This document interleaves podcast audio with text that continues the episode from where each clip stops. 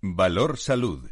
La actualidad de la salud en primer plano. Comenzamos en la radio en Internet un tiempo dedicado a la salud y la sanidad con la última hora en directo sobre la pandemia con protagonistas, eh, con expertos diversos en su procedencia, pero son los mejores.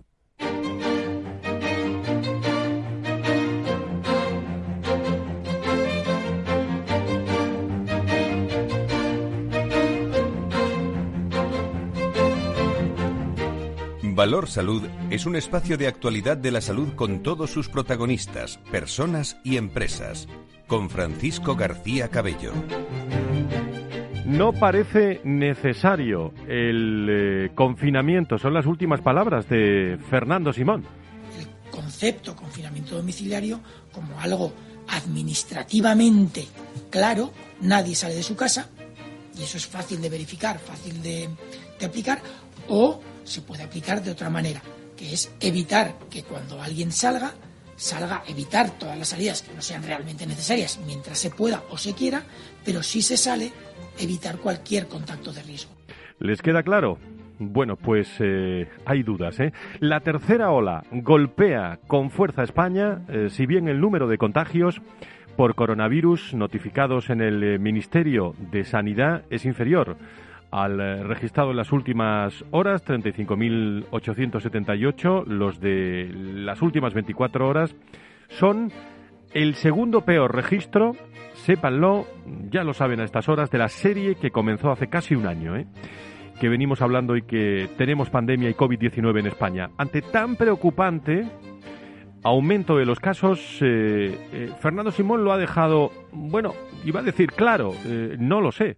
Eh, realmente sobre el confinamiento eh, hay mucho que, hablar antes sí, ahora, ahora no, eh, criterios, oportunidad, previsión, balance, relación con comunidades, colores políticos, visión, no hay respuestas claras y sí mucha decisión política.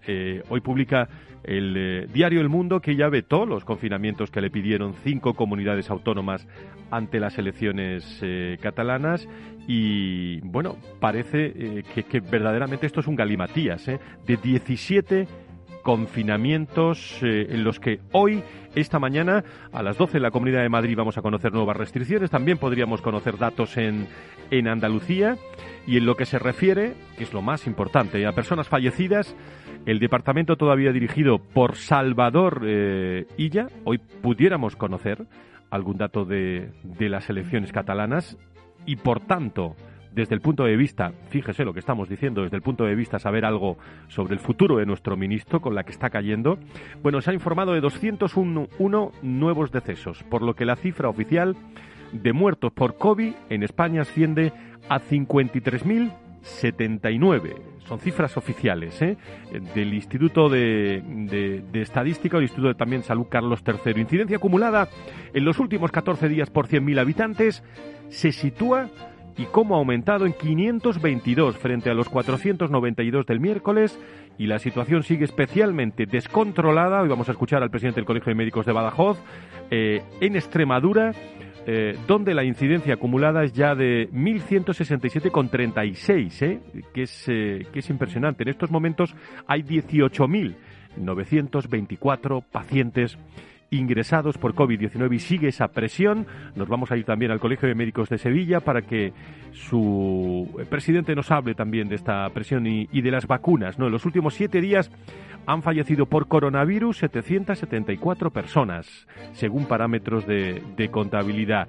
Se insiste, y van a escuchar también eh, a Fernando, Fernando Simón, se insiste y mm, Fernando Simón le echa la culpa a muchos españoles en Navidad.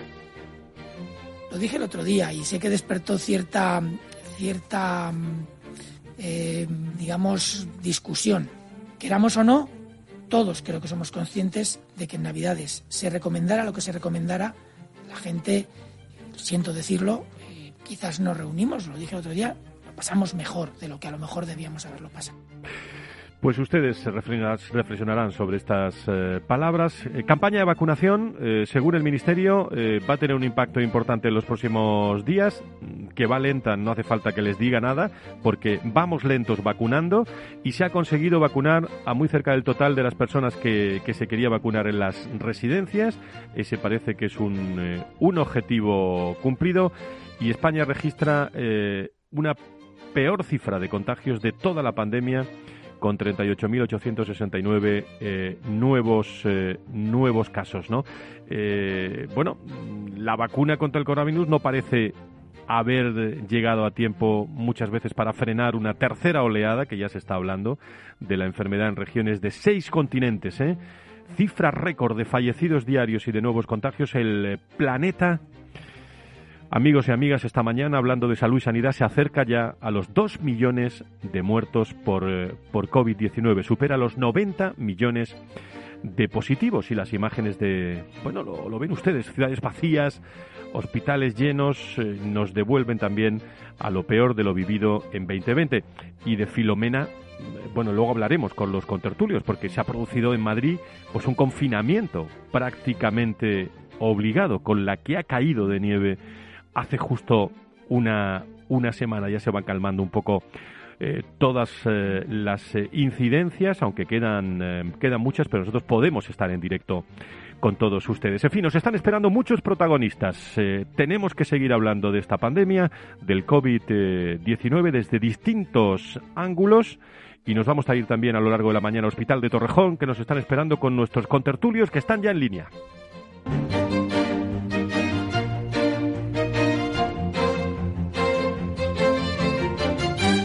Valor Salud.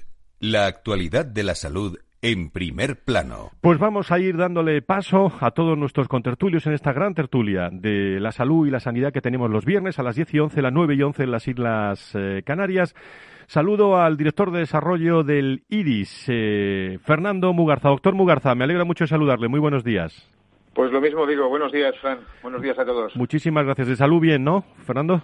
De salud por ahora en casa, eh, pues muy bien, gracias a Dios estamos perfectamente y bueno, pues tratando de cumplir con todas las medidas que nos que nos aconsejan, ¿no? Las autoridades sanitarias.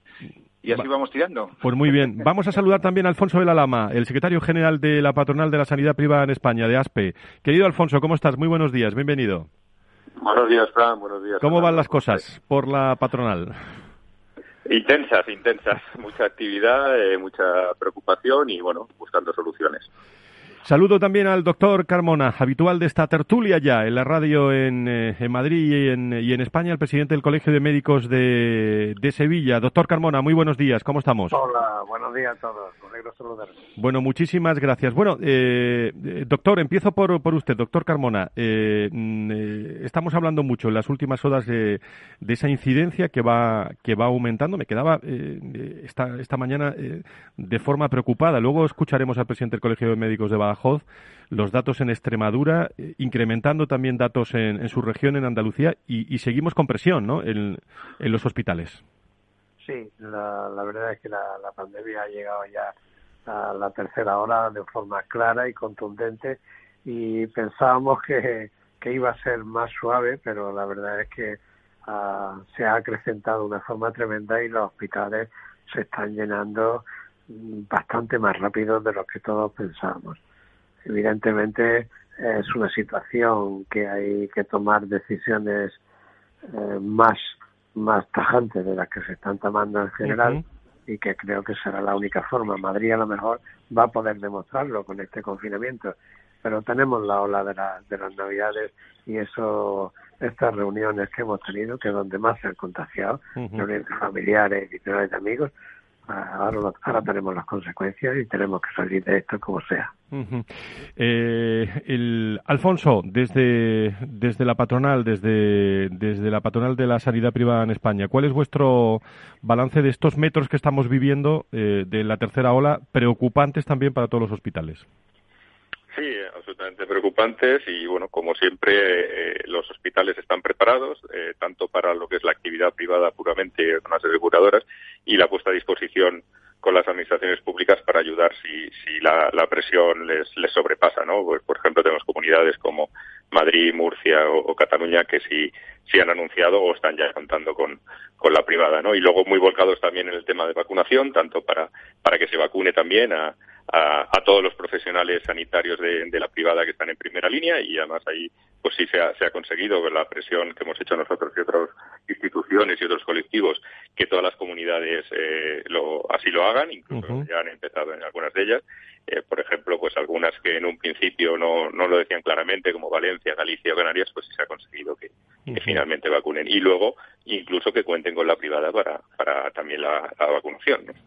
Fernando, eh, tu, tu, primera impresión desde el IDIS, en donde esta semana destaco que habéis organizado una, una acción, vais a organizar una acción muy original eh, en Madrid, eh, jornada de adhesiones eh, por una mejor sanidad, ¿no?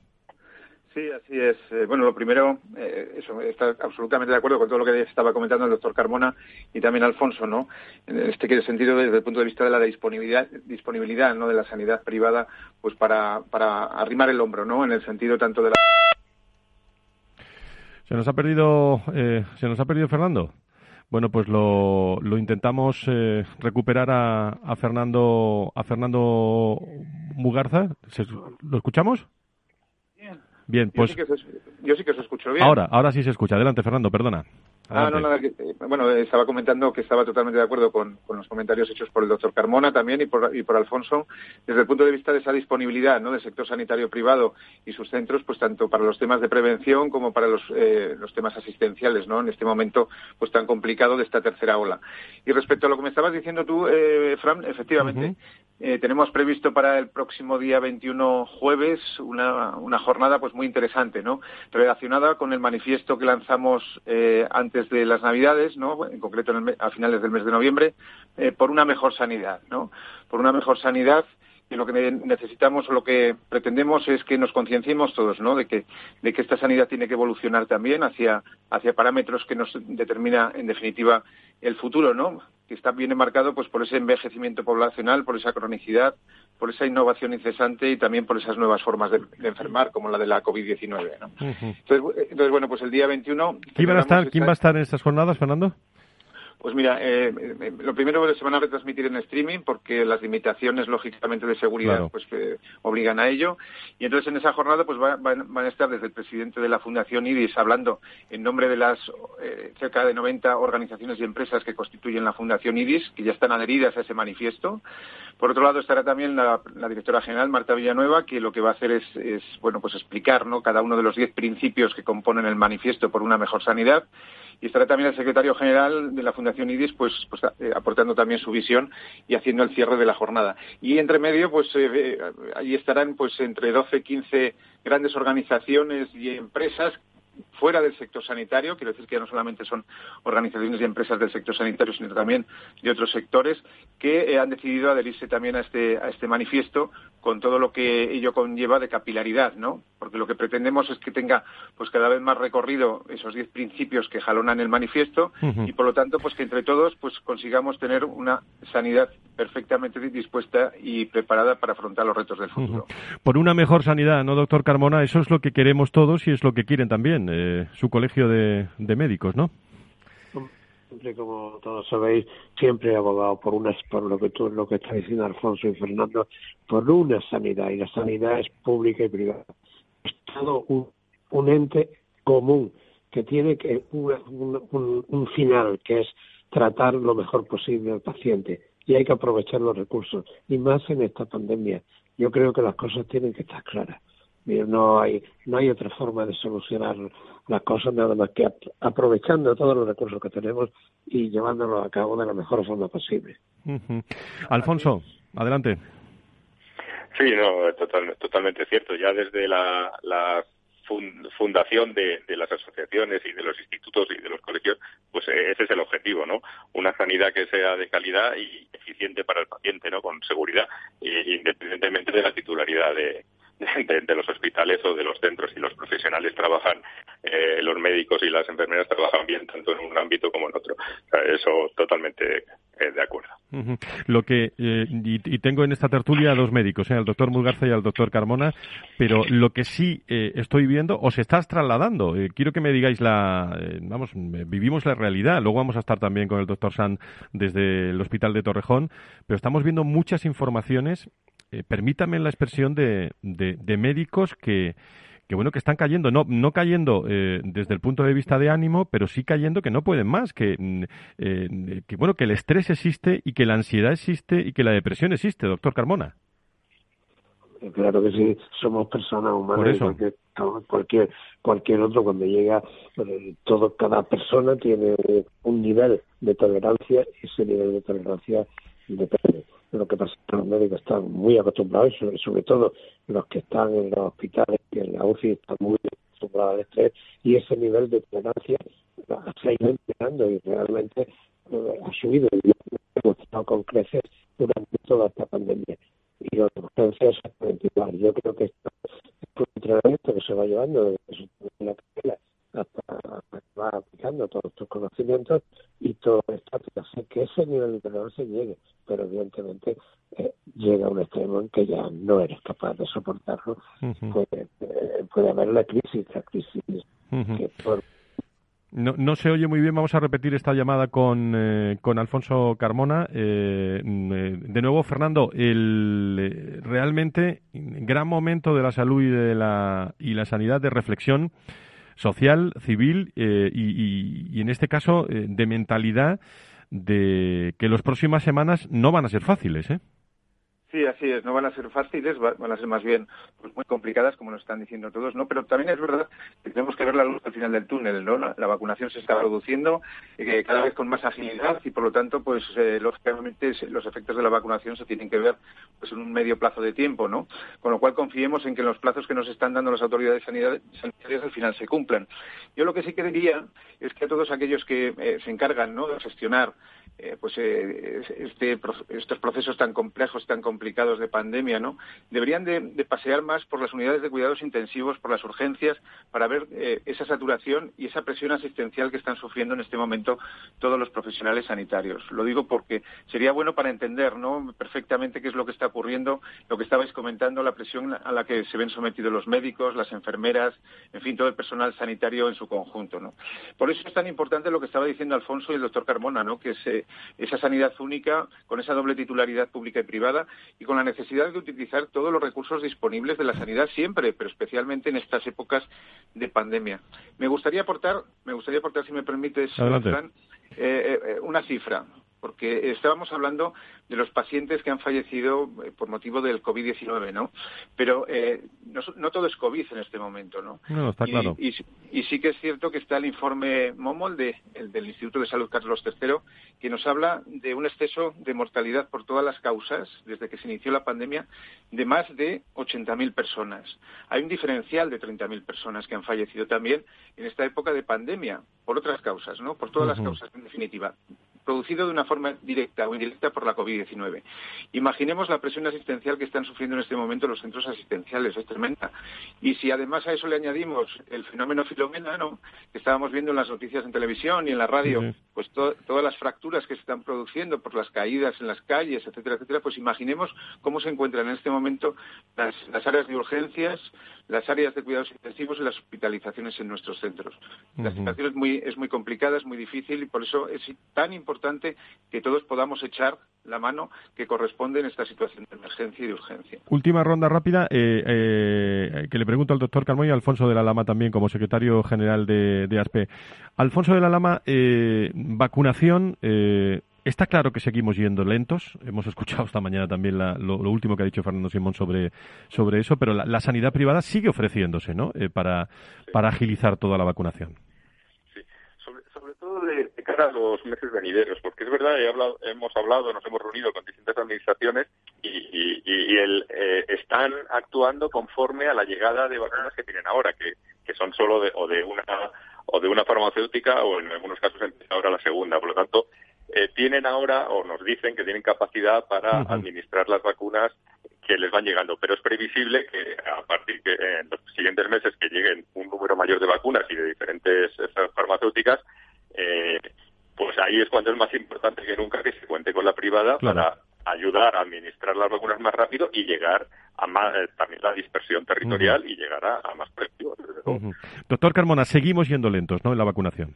Sí, yo creo que eso, seguimos yendo lentos y esto se veía venir, porque además yo pienso que cuando se saben las cosas o se, prevé, o se prevén, se hacen las cosas mejor. Llevamos sabiendo que se iban a salir las vacunas para final de año, para el primero del otro. y esto cualquiera que estuviera en vacunas sabía que eso era verdad. Entonces, ¿por qué no se han planificado mucho mejor? Yo estoy de acuerdo que a lo mejor no pueden llegar todas las vacunas, pero esto va a ir creciendo. Esto va a ir creciendo y va, va a haber que tener una programación mucho mejor, que no se tiene no se ha informado bien tampoco a la gente cómo se le va a informar, cómo se van a vacunar. Hay mucha gente que está preguntando de una forma. Yo creo que tenemos que tener las cosas muy claras y al final yo estoy seguro que después de esta primera fase en la cual se están vacunando con muy buen criterio los, los centros de mayores, las dependencias y, y los sanitarios, yo creo que vamos a ver una avalancha de vacunación que tenemos que tenerla perfectamente programada y que tenemos tiempo, señores, vamos a hacerlo. Y tienen que hacerlo. Aquellas personas de salud pública y epidemiólogos que lo saben hacer y aquellos que, vacunólogos que sabemos hacerlo. Vamos a tener unas reuniones y vamos a hacerlo, aprovechando todos los recursos, señores, todos los recursos sanitarios que tenemos en el país. Muy bien, pues eh, por cierto, eh, Alfonso, en, en, en, 30 segundos, siguen eh, datos que han ido creciendo en Andalucía esta, esta semana, ¿no? Sí, por desgracia se nos están se nos están disparando todas las, previsiones y la verdad es que, que realmente eh, estamos con los hospitales que van subiendo. Ayer estuvimos en la junta del colegio, en la cual tenemos gente en la UCI, en los quirófanos de, del Hospital Virgen de Rocío, y realmente lo tenemos todo, todo bastante eh, con mucha presión.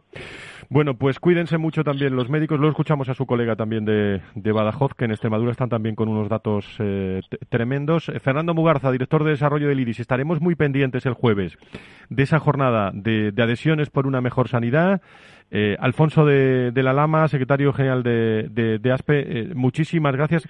Enhorabuena por esa reunión ayer de la Comisión de, Recursos Humanos, que es muy importante eh, esa parte, especialmente en este año en la, en la salud. Y al doctor Carmona, como siempre, muchísimas gracias por estar desde, desde Sevilla, desde Andalucía, en esta tertulia en, en Madrid. A los tres les pido que se cuiden mucho. ¿eh? Muchísimas gracias. Muchas gracias. Muchas gracias. Hasta pronto. Un abrazo. Un abrazo. Un abrazo. Hasta luego.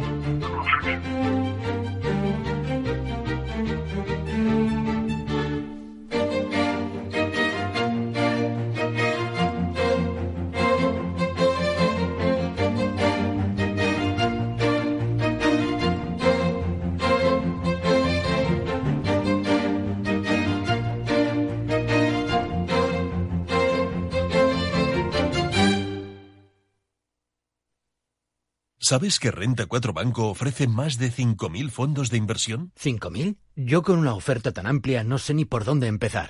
Empieza por Selección 50 nuestros expertos analizan toda la gama seleccionando los 50 fondos con mayor potencial, sus fondos favoritos. Entra en r4.com o acude a tu oficina más cercana e infórmate de nuestra selección 50. Construye tu cartera de fondos fácilmente, como un experto. Renta 4 Banco, tu banco especialista en inversión. Si tus prospectos comerciales te resultan perfectos desconocidos, ahora puedes conseguir toda la información necesaria para que tus decisiones no impliquen riesgos para tu empresa. Informe es la empresa líder en información comercial, financiera, sectorial y de marketing, con acceso online a más de 350 millones de empresas en todo el mundo. Infórmate en el 902 176 076. Informa.es. Business by Data. Capital Radio Madrid 105.7 si quieres entender mejor todo lo que rodea a nuestro sector alimentario, tienes una cita en La Trilla. Un gran equipo de especialistas te acercará a la actualidad económica y política desde el campo hasta la mesa. Conocerás sus principales innovaciones sin olvidar las producciones más tradicionales. Los sábados de 8 a 9 de la mañana con Juan Quintana, La Trilla de Capital Radio. Capital Radio. Aportamos valor. Mi empresa me ha comunicado que hace un ERTE de reducción de jornada. ¿Voy a seguir cobrando mi nómina? Desde ese momento cobrarás tu nómina de forma proporcional a las horas que trabajes y percibirás la prestación por desempleo siempre que cumpla los requisitos por las horas no trabajadas.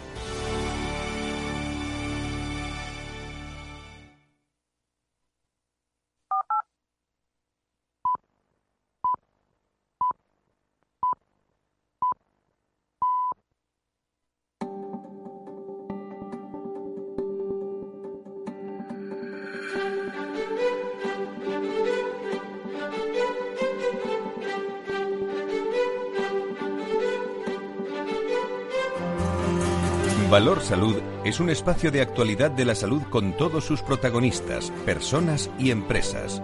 Con Francisco García Cabello. Diez y media, nueve y media en las Islas Canarias. Tertulia de la Salud y la Sanidad. Programa especial de todos los viernes. Digo especial porque eh, últimamente eh, tenemos que estar al, al, pie del segundo en la, en la actualidad y la reflexión con los eh, mejores contertulios de, de, este, de este espacio. Por cierto, el próximo día 20, ahí estaremos en la tercera edición de los premios Capital eh, eh, Radio. Tendrá más información. Tienen información eh, en las redes, tendrán información en los próximos días con destacadas organizaciones, empresas y muy presente, por cierto, el mundo de la salud también.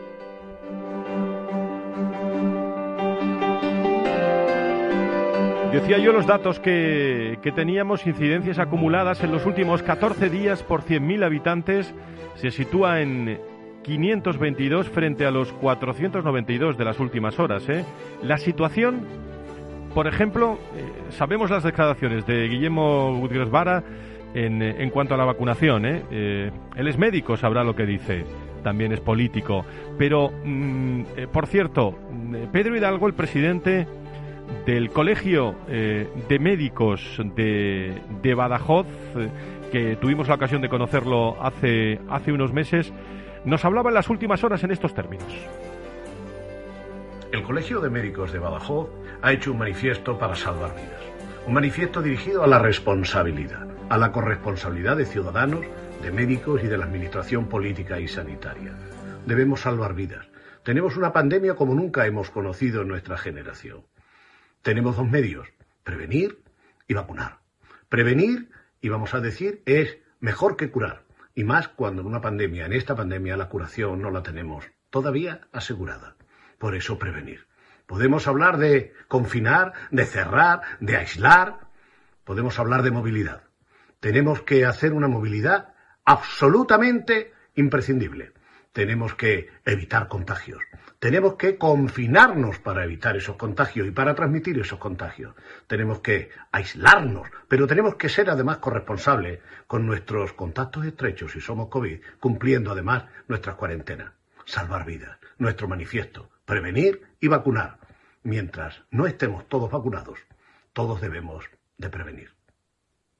Valor Salud es un espacio de actualidad de la salud con todos sus protagonistas, personas y empresas con Francisco García Cabello. Nos vamos a ir enseguida al hospital de Torrejón. Eh, estos datos eh, que decía yo Extremadura y la voz eh, de los últimos minutos que hemos transmitido para todos ustedes de, de, Extremadura es que están preocupados por los datos, cómo van aumentando. Vamos a echarle un vistazo a los titulares de Isanidad en esta, en esta mañana. Está tu, su editor con nosotros, como siempre, don Luis de Aro. Querido, querido colega, ¿cómo estás? Muy buenos días. ¿Qué Buenos días, Fran. Buenos días a todos. Bueno. Eh, pues no, un, un, gusto hablar con vosotros. Y, y nada, pues. Y mañana contaros... preocupante, ¿eh? digo preocupante porque si nos están dato, dando los datos de Nochevieja, lo que nos espera, querido Luis. Pues sí, mira, eh, lo que lo que está, lo que subyace en toda la información, no solamente sanitaria, sino ya nacional, porque la información sanitaria ahora mismo es, es primordial es el tema del confinamiento domiciliario. El propio uh -huh. Rafael Bengoa, un experto, digamos, sí. evidente para todos, de un prestigio reconocido, pues nos dice que, que él recomienda un, un, confinamiento domiciliario porque la situación es extrema. Y de hecho, bueno, hay una fuerte polémica con los, entre la diferencia sanitaria y económica, porque la parte económica tiene miedo a un confinamiento domiciliario y la parte sanitaria lo recomienda fervientemente. Está ahí la pelea porque quien tiene que decidir el confinamiento domiciliario está más cerca de la parte económica que de la parte que de la parte sanitaria. Exactamente. Entonces tenemos un ministerio que está más pensando en eh, sus elecciones eh, autonómicas catalanas y no termina de decidirse por el daño que le puede hacer políticamente por, por la economía.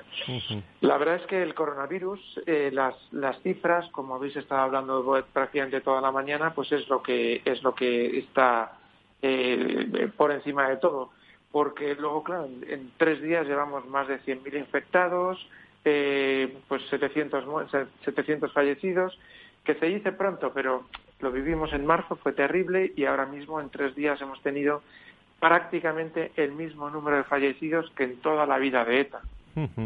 Sí, sí. estamos hablando de un COVID que está ocupando ya el 40% de las, de las UCIs y es que a esta hora de la, de la mañana vamos a ver las próximas noticias. ¿eh? Son las 10 y 35, les hablamos en directo, saludando también a todas las personas que nos escuchan en, en distintos lugares. ¿no? Pero es eh, algún medio lo califica, Luis, hoy echándole un vistazo a la prensa contigo de galimatías de los 17 confinamientos. ¿eh? Bueno, es una de las cosas que hemos hablado en las tertulias durante los últimos años eh, entre todos, es decir, eh, eh, cada, ministro, cada ministro, en 10 años 10 ministros, cada ministro llega con un proyecto, cada, cada gobierno llega con un proyecto, no hay un proyecto para el sistema sanitario, entonces nos encontramos que esto es un reino de taifas, nunca mejor dicho, ¿no? Aquí cada uno hace lo suyo, dice lo suyo y, y, es un, y es un enorme problema. Es decir, yo no tengo capacidad ni conocimiento para decir si se tienen que recuperar las las, las competencias sanitarias, pero lo que sí que está claro es que la sanidad tiene que tener un, una, un proyecto que ahora mismo no tiene y un proyecto sostenible no para un año o para dos, ¿no? porque y ya va a estar un año en el ministerio. Algún presidente de, un, de uno de los consejos principales sanitarios me decía, he conocido a seis ministros, ¿no? He empezado los mismos proyectos seis veces, ¿no? Pues esto es lo mismo, es decir, mm, ahora se va el ministro, comenzará otro proyecto y no sabemos si será el mismo, si será parecido, mismas cosas. Es un enorme problema tener eh, esta poca estabilidad, ¿no? Es, es, un enorme problema. Es algo que hemos hablado, Fran, lo sabes, muchísimas veces. ¿no? la economía, eh, la, la, salud, la salud y la, y la economía, eh, que es un, un, asunto que podríamos eh, seguir hablando muchos días, pero claro, cuando el que la tiene que dirigir no sabemos si está o no está, permítame la, la, expresión, sobre todo hoy que vamos a anunciar también eh, se va a anunciar también algún dato sobre las eh, sobre las catalanas. Es que hay muchas muchos fallecimientos no y muchos eh, vamos muchos aspectos que, es que no se puede hacer una proyección porque no no sabemos. Estamos yo diría que que casi movilizados a los datos que nos vengan. Y muchas veces la última cuestión y te y te, te invito a que te quedes con nosotros en la próxima en la próxima entrevista es si muchas veces los medios de comunicación y tú eres medio de comunicación desde Isanidad ¿Podemos dar alguna noticia más positiva en este, en este entorno, Luis? Bueno, hay una cosa que dijo Rafa Bengo ayer eh, que me pareció súper interesante, que dijo, él piensa que podemos tener eh, un verano prácticamente normal. Es, una, es una alegría, solamente escucharlo y tener esa posibilidad es una alegría, ¿no? Es decir, oye, tenemos que pues volver. Pues con eso, con eso nos vamos a... Oye, ¿cómo, cómo has pasado lo de Filomena tú? Bueno, nosotros eh, ha sido una cosa muy dura, ¿no? Es decir, ver cómo es bonito, ver cómo nieva, pero bueno, eh, la catástrofe es, tremenda, hace muchísimo frío, seguimos viendo la nieve y, y, bueno, el problema en los hospitales pues ha sido muy grande, ¿no? Por el acceso, por el acceso a los pacientes, los pacientes de diálisis, los médicos, los, los, todos los enfermeros, los sanitarios, con problemas para entrar, salir, bueno, eh, es bonito que nieve un poquito, pero la verdad es que ha sido muy, muy fuerte. bueno, pues, bueno, pues estábamos, eh, estábamos avisados, ¿eh? ¿eh? pero era algo inevitable. La mayor nevada registrada en la Comunidad de Madrid en varias décadas había dejado todos los municipios cubiertos de una espesa capa de nieve que todavía eh, podemos, eh, podemos ver en muchos sitios y tras detenerse las precipitaciones, las precipitaciones alargaban, eh, se, se, alargaban y se alertan, alertaban también de una ola de, de frío tan histórica que esta semana ha dejado los termómetros de la capital en menos 12, 12 grados. Más de 2.000 incidentes por caídas, datos de la Consejería de, de Salud, urgencias madrileñas eh, incrementando considerablemente traumatismos, fracturas, por ejemplo, ¿eh? Eh, haciendo un rápido balance, Hospital de Getafe indicaban también que se había pasado de un 15% de urgencias por caídas a un 24%. El Hospital de La Paz, 409 traumatismos frente a una media de 117 en un día normal, lo que supone un 29% de urgencias dedicadas a traumatología tres veces más de la media. ¿eh? Hospital clínico, triplicaron. Hospital de Móstoles, eh, incrementaron también atención en urgencias. por esta Hospital 12 de octubre registraba 212 urgencias eh, y los facultativos del Hospital también Príncipe de Asturias atendieron a más de 312. Desbordados los médicos, mm, si cabe, en un momento delicado del COVID. Nos vamos a conocer en situ, en directo, cómo ha ocurrido esto en el Hospital de Torrejón. Valor Salud. La actualidad del mundo de la salud con sus personas y empresas.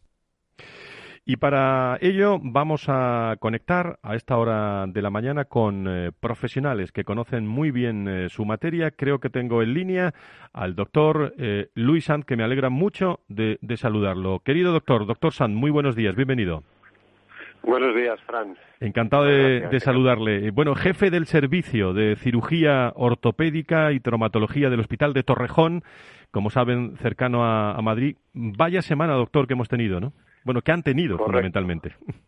correcto. Bueno, yo creo que la hemos tenido todos, pero, pero efectivamente eh, los hospitales ya inmersos en esa en esa tercera hora, en esa curva ascendente de, del COVID, pues este este añadido a ha, incrementado la presión de una manera tremenda y en nuestra especialidad, en nuestro servicio, pues de nuevo eh, ha alcanzado cotas eh, no conocidas, ni los, ni los que peinamos canas eh, habíamos visto este, este pico, efectivamente. Una semana muy difícil. ¿Cuáles han sido las, para que lo conozcan nuestros oyentes desde su especialidad de cirugía ortopédica y traumatología, cuáles han sido las urgencias así más, más digamos, importantes?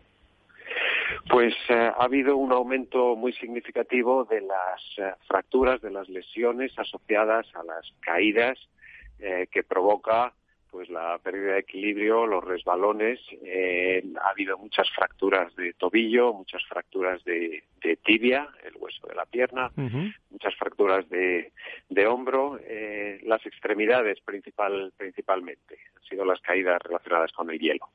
Es una, es una, es un patrón que vemos cada vez que, que hiela, cada vez que nieva, pero en esta ocasión nos ha sorprendido lógicamente el, el volumen, la dimensión de la de la, de la, del pico de la crisis. No previsible, eh, eh, tampoco, bueno, la nieve sí era previsible, pero los efectos muchas veces eh, no. Y, fundamentalmente es quizás la, la, atención que tenemos que tener, y digo todavía, porque acabo de llegar yo a la radio esta mañana temprano, pero, pero todavía hay que, tenemos que tener mucho cuidado, ¿no? Por las calles, ¿no, doctor? Absolutamente, absolutamente. Hoy, desde ayer por la tarde, ha bajado algo la, la, afluencia de, fracturas. Las cosas, lógicamente, están mejorando con la limpieza, con la climatología, pero, pero sigue siendo un, un problema. Si era previsible, eh, las, las lesiones eh, siguen un patrón de, de estacionalidad bastante definido, es decir, sabemos que cuando llueve eh, hay un determinado patrón de lesiones, sabemos que, que los, eh, pues no lo sé, los sábados por la mañana hay un determinado patrón relacionado con el deporte, hay, una estacionalidad clara y lógicamente la nevada y las heladas siempre vienen asociadas a un aumento muy significativo de fracturas de la muñeca, de fracturas del tobillo, eh, pero de nuevo la, la escala de esta de este episodio pues es el que nos ha nos ha sorprendido a todos. Pues eso ocurrido esta semana y así nos lo está contando eh, Luis San, jefe de servicio de cirugía ortopédica y traumatología del Hospital de Torrejón, uno de los grandes especialistas en nuestro país de, esta materia. Y por último, doctor, eh, si teníamos poco, esto ha coincidido también con, bueno, con todo el, el COVID, que sin duda alguna en el hospital, ¿cómo se está viviendo, cómo se ha vivido esta semana? Bueno, efectivamente nos, eh, nos ha cogido en, en un tramo de la curva ascendente del, del COVID. Eh, no el problema no ha sido solo que hayan acudido más lesiones, más, eh, más fracturados a las urgencias. El problema es que durante el fin de semana no pudimos recambiar los equipos de guardia. personal que está Em, eh, organizado para hacer turnos de 16 horas, pues eh, excedieron las 48. No, no pudimos físicamente recambiar los tipos de, traumatología. Hemos encontrado obstáculos eh, logísticos, eh, es decir, los materiales con los que nosotros tratamos estas fracturas, pues no nos han estado llegando porque las empresas suministradoras tenían problemas logísticos. Hemos tenido problemas de todo tipo, desde, desde con estas bajas temperaturas, desde desde problemas de, en la eficiencia de las esterilizadoras. En fin, ha sido han sido unos días eh, tremendos, pero, pero bueno, parece que, que, nos estamos acostumbrando a vivir en la, en la excepción y, y en ello estamos, en resolver el, el, día a día. Muy bien, por último, tenía yo a Luis de Aro, eh, editor de Sanidad, que estaba escuchando las palabras de, del doctor San. No sé, Luis, si quieres, tienes alguna curiosidad, alguna pregunta al doctor. Bueno, sí, la cuestión está en que, en que si, vamos, lo que se me ocurre muy que, se puede preguntar es si todas estas previsiones que se hacen, pues de los sábados, de los de cuando hay lluvias, de cuando hay hielo, si esto eh, es algo que afecta a las guardias, si se tiene en cuenta, si se tiene o, o digamos cada uno atiende lo que lo que le llega y punto, ¿no? Sobre todo en un hospital tan grande como el Príncipe de Asturias, que es un hospital enorme justo ahí al lado de la universidad. Sí, sí, no, lógicamente, lógicamente estos son son factores que se tienen eh, que se tienen previstos. Eh, no es no es que no es que eh, no estuviese previsto, quizá ha sido la, la, escala, es decir, la virulencia, sí, sí. efectivamente, el, el, y además los factores añadidos que, que, comentamos que han sido externos a los a los servicios, es decir, los, ha, habido ha habido momentos en el que el stock de, vendas de, de yeso de española en la Comunidad de Madrid estuvo estuvo eh, muy limitado. Eh, entonces, eh, no, no, son solo factores factores internos, es decir, ya lo sabemos todos. Los, los, los sanitarios siempre están ahí para para dar el, el, el do de pecho y el 120%, con lo cual por los servicios nunca nunca queda. Pero bueno, se han dado una serie de circunstancias que nos lo han puesto difícil. Pues era lo que queríamos, que vivieran todos ustedes también, como se ha vivido en ese hospital, en este caso de, Torrejón, desde donde nos habla el doctor Luis Sand, que me alegra, él sabe que me alegra mucho de saludarle y mando un abrazo muy fuerte a todo el equipo de, a su equipo y a todo el equipo del hospital de, Torrejón, que le tengo, sabe, mucho aprecio. Eh, doctor, muchísimas gracias y muy buenos días. Un abrazo, Fran, igualmente. Adiós. Adiós. Luis, no sé si sigue por ahí Luis de Aro, director de, de iSanidad. Eh, Luis, ¿alguna cosa más que añadir para acabar? Nada, nada más. Simplemente, bueno, pues eh, pedir prudencia porque todavía sigue todas las calles con hielo, sigue todas las calles con, con nieve, pero sobre todo mucha prudencia porque el coronavirus eh, sigue creciendo exponencialmente y es una cuestión de todos la responsabilidad de seguir las indicaciones que nos dan las autoridades sanitarias, de todos. Muy bien. Pues ten cuidado, ¿eh? Ten cuidado y no tengas que ir a ningún hospital. ¿eh? Ten cuidado con la nieve, ¿eh? Eso es, muy bien. Muchísimas gracias. Luis de Aro y Sanidad, en directo. Eh, la opinión también de nuestros eh, colegas y contertulios.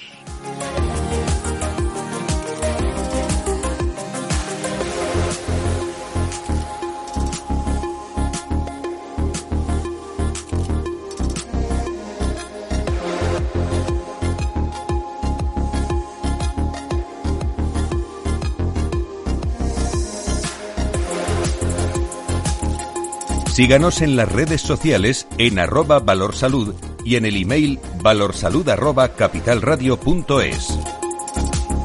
Estamos en directo en Capital Radio todos los viernes eh, contando la actualidad de la salud y la sanidad con protagonistas, con la industria, con eh, médicos. Eh, estamos en todos los rincones pendientes también de la vacunación. Vamos a hacer esa cuenta atrás de, de la vacuna, cómo está llegando, porque es verdad lo que han dicho en este programa eh, algunos profesionales. Eh, vamos a llegar al verano, y ese es el mensaje optimista bien, con muchas más, eh, no sé si muchas, pero algunas más vacunas de las que tenemos ahora de Moderna, de Pfizer, eh, y, ese efecto positivo estoy seguro que, se, que va a llegar. Y quiero que sobre esto, en un momento en el que dentro prácticamente de una hora la Comunidad de Madrid puede anunciar nuevas restricciones, en Andalucía también puede haber resultados, prácticamente España, España entera está por encima de los 522. Aquí hemos escuchado Extremadura y su presidente del Colegio de Médicos eh, con eh, una incidencia de 1.167,36. El día anterior fueron 1.131. Es, decir, que estamos todos muy ocupados y preocupados, pero ese mensaje optimista quiero que les quede a todos ustedes ahí. Estamos con la, con la vacunación muy pendientes. Antonio Burgueño, director del proyecto Venturi y proyecto Impulsa, creo que está en línea con nosotros. Don Antonio, encantado de saludarle. La recta final. Muy buenos días. Buenos días a todos, buenos días, Fran. Bueno, pues lo primero que te pregunto siempre, porque tú eres uno de los mejores, eh, iba a decir, más cualificado oyentes que nos escucha en estos momentos y hace una radiografía de lo que aquí ha ocurrido por si alguien se lo, se lo ha perdido. Y enseguida conectamos con Nacho, con Nacho Burgueño. ¿Qué te ha parecido? ¿Qué te está pareciendo el programa de hoy? Pues me parece muy interesante. Se ha hecho hincapié en los temas que siguen siendo actualidad, aunque reiterativos, pero siguen siendo actualidad confinamiento, habéis hablado de, de con, con Luis de Ero, has, puesto tú encima ese concepto de galimatía, me ha gustado mucho. Galimatía de las comunidades autónomas, que Luis de Ero decía que es que cambiamos de ministro como de chaqueta y esto no hay, no hay un proyecto en el ministerio. Lo lleva diciendo mucho tiempo. En esta, en esta radio lo ha dicho muchas veces ya, ¿no? En esta emisora, ¿no? Y luego, bueno, pues eh, las vacunas, pues evidentemente, pues el problema que hay, que hay mucho, pues que quieren que se vaya más deprisa, y que bueno pues que y que van llegando otras otras vacunas no y al final bueno pues y, Fernando Mugarza ha destacado algo muy importante que ponía encima de la mesa que no todo es COVID habla de los fallecimientos. Yo a, raíz de ese comentario Fernando quería destacar que CESIF y que se ha hablado que la privada tiene que participar más en, todo este proceso como en todas las cosas porque para eso están. CESIF está pidiendo eh, derivar pacientes a la privada para evitar el colapso del sistema sanitario. Ya los sindicatos, en este caso el sindicato profesional, el sindicato de funcionarios, está diciendo que está reiterando lo que en este programa se ha dicho, que, que, están para algo, no están para mucho, y este, para esto también. Eh, de Fernando Simón no me dicen nada, ¿no? Mm, de Fernando Simón, ¿qué más podemos decir que no se sepa? que, cuando dice que cuando dice que van a ser los otros casos que vamos a ponernos a refugio, ¿no? Eh, y, bueno, algo, me gusta mucho el, dato positivo, ya sabe usted, yo soy muy positivo, que han comentado Luis de Aro hablando de, Rafa Bengoa, que dijo que para verano podremos tener un verano casi normal, con un poquito de suerte. Ese dato yo creo que hay que reforzarlo. Ese dato es muy positivo y, además que... Y, nuestro amigo, y nuestro amigo doctor Sanz, como siempre muy interesante, diciéndonos una realidad, y me ha gustado que siempre dice que hay una pauta que se sigue las lesiones y que evidentemente con la nieve ha sido brutal, pero que, casi lo esperaban, a lo mejor no tanto, y hablaba de lo de los sábados por la mañana con el deporte. ya están preparados los médicos con las cayolas para que vayan llegando los pacientes, ¿no? Me ha parecido muy, curioso. el doctor Sanz, que otro día estará con nosotros porque sabe mucho de medicina deportiva, de unos grandes eh, médicos en nuestro país. Nacho Nieto es experto en políticas sanitarias. perdona ya lo último, nos deja, siempre un par de píldoras. Sí, sí, sí, sin duda. Eh, Nacho Nieto, como digo, es contertulio habitual de este programa, experto en políticas sanitarias y es consejero de salud de La Rioja. Nacho, ¿cómo estás? Muy buenos días. Buenos días. Pues de momento bien. ¿eh? De momento se te escucha y se te ve cuando te veo, eh, que te veo con frecuencia bien. Eh, ¿dónde, ¿Dónde incidimos en el comentario? En, en un momento en el que con ese horizonte de verano en positivo, pero siendo realista, no sé quién va a dirigir esta sanidad y esta salud en nuestro pues, país. Mira, Fran, yo cuando estaba ahora oyendo el programa y esperando para entrar, me acordaba cuando decíamos hace pocas fechas, bueno, se acaba el 20, vamos al 21, no puede ser peor. Bueno, vamos a dejarlo ahí, a ver si puede ser peor o no, porque la verdad es que peor no podía empezar. Siguen aumentando los casos, aumentan los fallecimientos y luego esta Filomena que ha venido a arreglarnos el juego de qué manera, ¿no? No sé hasta qué punto esto de tener que quedarnos más en casa o poder moverse menos por las inclemencias del tiempo, que, es previsible. Yo sigo viendo el hielo desde la puerta de casa y es de asustar y no se quita y sales. Yo lo he visto esta mañana también. Parece que va a seguir helando las próximas noches, o sea que esto hasta el miércoles que empiece a llover vamos a tener ahí hielo abundante que conserva muchas cosas, pero pero vamos a ver, ¿no? O sea, que la verdad es que sí que, que ha empezado las cosas nada nada bien. Eh, es cierto que se podía prever que después de las Navidades y en fin del, de un poco del relajo, por otra parte, igual necesario para nuestras cabezas y para las de todos los españoles, porque eh, eh, son ya, vamos para el año, ¿eh? vamos para el año en esta, en esta situación. y, y, yo no sé si es peor o ha sido peor los confinamientos del COVID o este del hielo que ha venido añadido. Debe ser porque suma, ¿no? De todas formas, yo la esperanza del verano Vamos a ver cómo, cómo transcurren los próximos meses. La voy a dejar ahí apuntada para ir, para ir pudiendo hablar de ella. Ojalá, ojalá de verdad. Pero yo quiero decir que, el tema de la vacuna, aparte de que eh, es verdad que estamos en manos del Ministerio, que es el que las compra, las trae y las distribuye. Vamos a confiar que van a seguir viendo, porque lo cierto es que se está alcanzando, eh, vamos alcanzando, se está consiguiendo un ritmo de vacunación en todos los sitios bastante, bastante importante. Ya no se ve que empieza a rodar la cosa, se empieza a organizar eh, todo el mundo. Mm, hay que tener en cuenta que esto se suma a la actividad ordinaria, aunque no sea la que nos gustaría, más todo el tema de diagnóstico del COVID y ahora sumamos la vacunación. Pero mira, Madrid, yo te puedo podido decir, que creo que los últimos eh, los últimos datos son que, que ya se ha vacunado a más de 72.000 personas y ayer creo que anduvieron por las 15.000 vacunas eh, solo en la Comunidad de Madrid. Es decir, por, por suerte, porque era muy necesario, se empieza a alcanzar una verdadera velocidad de crucero que todavía tiene que aumentar tiene que aumentar mucho más. Pero decirme una cosa, eh, Nacho, eh, Antonio, por, última la, última reflexión, confinamiento, ¿cuál es vuestra opinión? Eh, sabemos la de Fernando Simón, sabemos la del gobierno, sabemos la de las comunidades autónomas, pero ¿cuál es la vuestra? Nacho, Antonio, Antonio, Antonio, adelante. Yo, yo no me atrevo a pronunciarme, no me atrevo a pronunciarme porque tengo argumentos para, para todo, porque yo creo que, que el confinamiento siempre va a ayudar a, a que no se expanda el, no se expanda el, virus, un poquito se frenará, pero sin duda no nos podemos permitir el lujo de parar la población ni económicamente, como claro. está diciendo, ni, ni psicológicamente. Nacho, ¿tu opinión?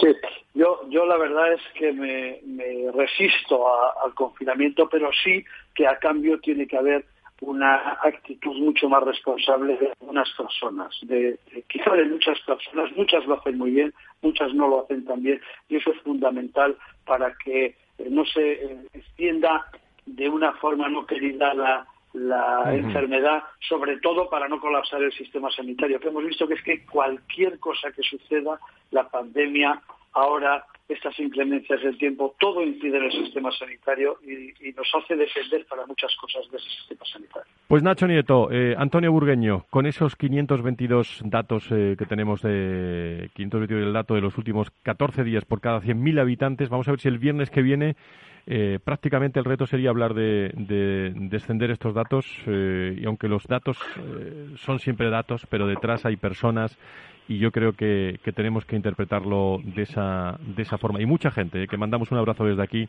que está sufriendo también con el COVID en todos los rincones de, de España. A los dos, eh, que os cuidéis mucho. Muchísimas gracias. Muchas gracias. Pues muchas gracias. Eh, querida Bea, querido Miki, ponme una de Carlos Baute para alegrar esto. Hoy amanecí con ganas de enviarte algo que te guste y pueda regalarte. Dice esta canción que es para recordarme con Beatriz eh, eh, Morales, con Miki Garay, con todo el equipo de expertos que nos asesoran en este programa. Gracias. Y a todos ustedes, cuídense mucho con ese tono eh, positivo, musical que acabamos siempre nuestros programas. El viernes más a Luis Sanidad, aquí, en Capital Radio, el 20 de los premios. Adiós. para que tú nunca pienses en dejarme y mi corazón desnudo entregarte. Regalarte mi mejor sonrisa, por si un día lloras tienes mi alegría y te sientas siempre protegida, niña. Y los 14 de febrero enviarte mis flores, detalles pero valores y no te olvides de mi nombre. Eh, eh. Te regalo mi orden, mi desorden, te regalo mi norte, mi horizonte, mi filosofía, mis historias, mi memoria. Eh, te regalo mi amor que